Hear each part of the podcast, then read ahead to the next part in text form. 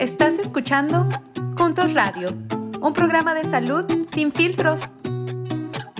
Hola, bienvenidos a nuestro episodio número 33 desde el Centro de Juntos de la Universidad de Kansas. El día de hoy tenemos a una invitada muy especial, la doctora Jimena García, quien está a cargo de la equidad en la distribución de la vacuna del COVID-19 en el estado de Kansas.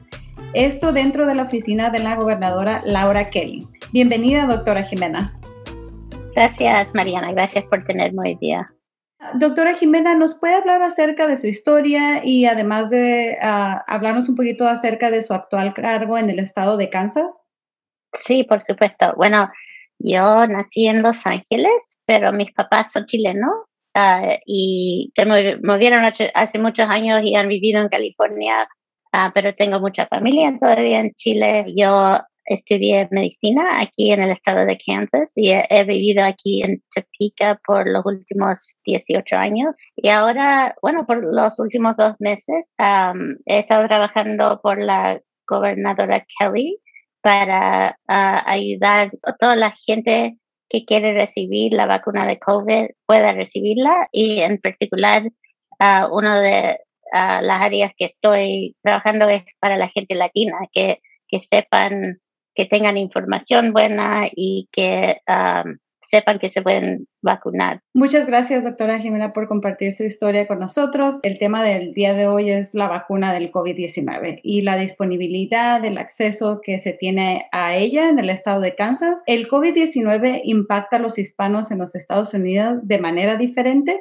Bueno, COVID ha afectado a los latinos más por todo el país y en Kansas vemos lo mismo, más latinos en Kansas se han enfermado y también se han puesto más grave y han tenido que estar en el hospital. Los datos más recientes muestran que 12% de Kansas hispanos han tenido la enfermedad de COVID y 4% han estado internados en el hospital. ¿Qué factores podrían estar provocando estas diferencias en la salud y en la enfermedad del COVID-19?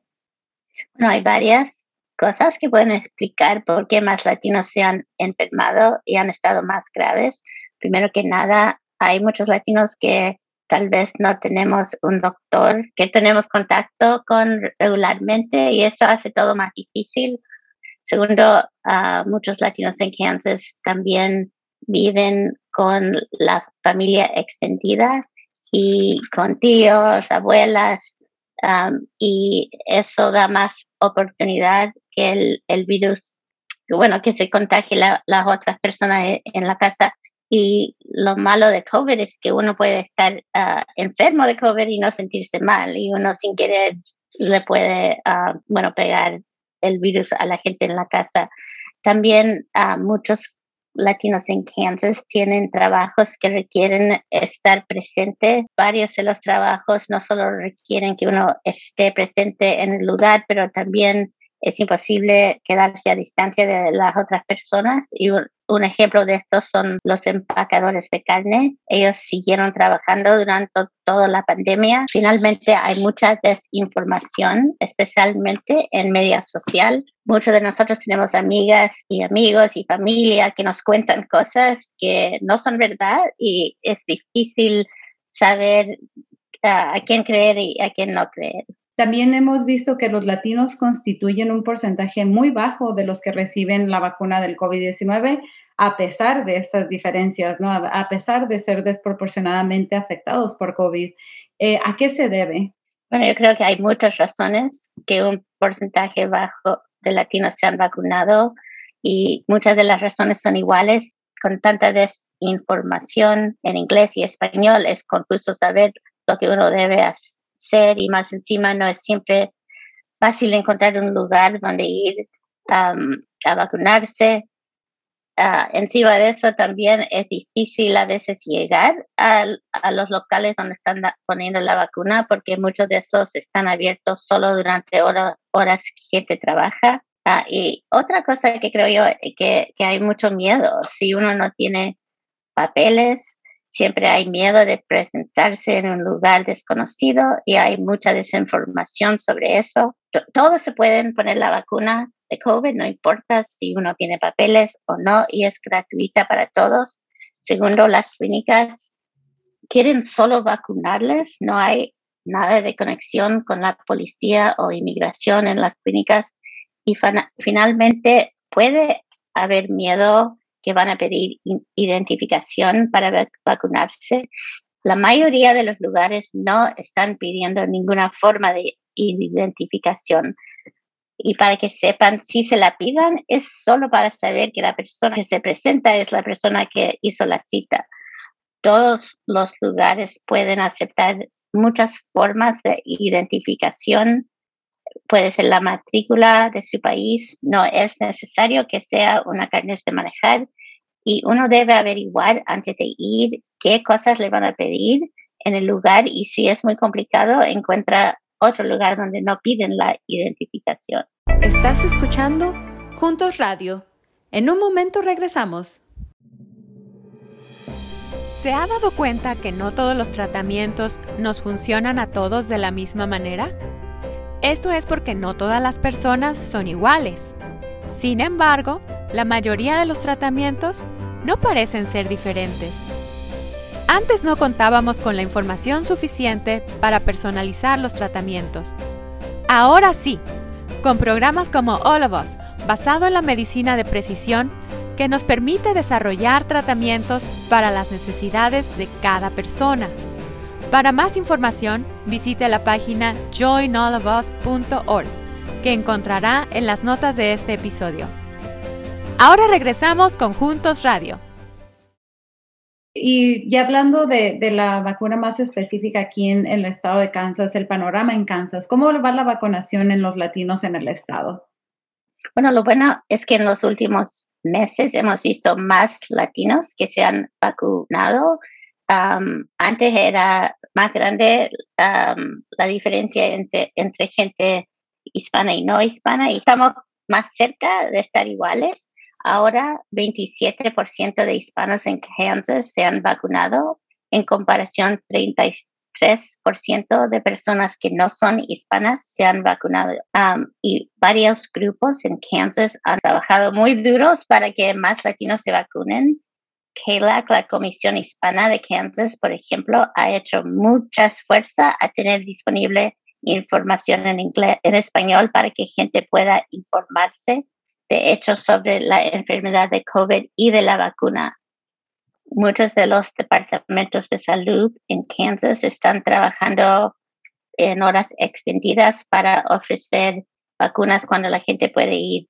Y KDHE, el Departamento de Salud del Estado, está mandando clínicas móviles a muchas partes del Estado donde hay más necesidad. Nosotros en la oficina de la gobernadora Kelly, estamos tratando de coordinar grupos que quieren tener clínicas móviles en sus comunidades. Los estamos conectando a ellos con los departamentos de salud y doctores para que gente pueda recibir la vacuna en lugares donde se sienten a gusto.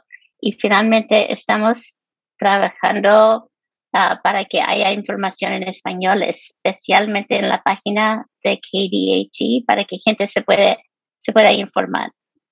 Doctora Jimena, hablamos de, del panorama en Kansas y cómo eh, todavía existen esos mitos entre la comunidad latina, ¿no? Acerca de la vacuna, si me vacuno o no, cuál es mejor, todas estas preguntas. ¿Por qué la desinformación podría dañar especialmente a nosotros los latinos y cómo podemos combatir esa desinformación?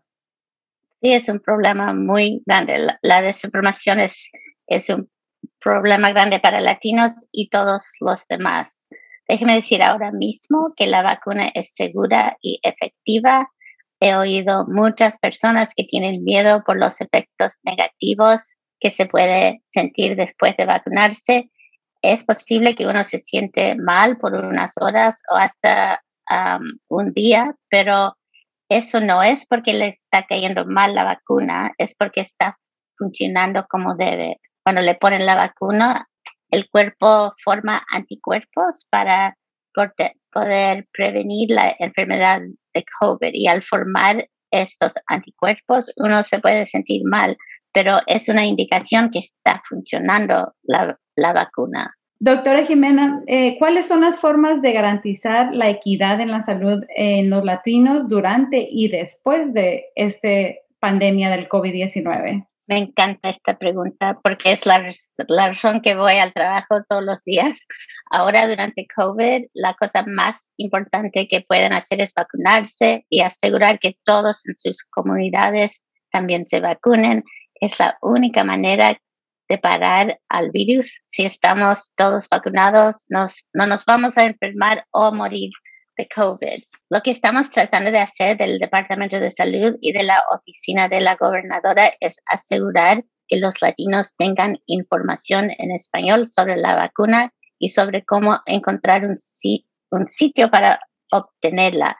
También estamos tratando que haya gente bilingüe en la mayoría de los lugares de vacuna y que las clínicas sean un lugar donde los latinos se sienten a gusto es importante también que cada persona encuentre un doctor o enfermera de confianza que vea regularmente y así uno tiene donde preguntar y averiguar de su salud. Y si se enferma, tiene un lugar donde ir a atenderse. Finalmente, yo creo que una manera muy importante para garantizar la equidad de salud de los latinos después de la pandemia es que más gente latina se dediquen a carreras médicas. Si hay más latinos trabajando en el hospital y en medicina en general. Va a ser un ambiente más acogedora para la gente latina. Doctora Jimena, ¿tiene algún mensaje final para la comunidad latina? Uh, bueno, es siempre lo mismo. Vacúnese lo más pronto posible, lo más pronto que todos nos vacunamos, lo más pronto que podemos devolver a la vida como era con todos los niños en el colegio y Ah, con nosotros juntándonos para celebraciones con la familia. Muchas gracias, doctora Jimena García, por habernos acompañado el día de hoy. Hay que tomar todas las medidas de protección contra el COVID-19 y una de esas herramientas que tenemos es la vacuna. Al poner la vacuna nos protegemos a nosotros mismos y a los demás. Ah, muchas gracias de nueva cuenta. Yo soy Mariana Hildred y nos vemos hasta la próxima. Puedes encontrarnos en nuestras redes sociales como Juntos KS. Suscríbete a nuestro canal de YouTube para ver todos nuestros video podcast. Encuéntranos en todas las plataformas de podcast como Juntos Radio. Para más recursos en español, visite las páginas de Medline Plus, Centros para el Control y la Prevención de Enfermedades y los Institutos Nacionales de Salud, las cuales encontrarás en las notas de este episodio. Esta es una producción en conjunto con el Centro de Juntos y la Biblioteca Nacional de Medicina, y todos los derechos están reservados.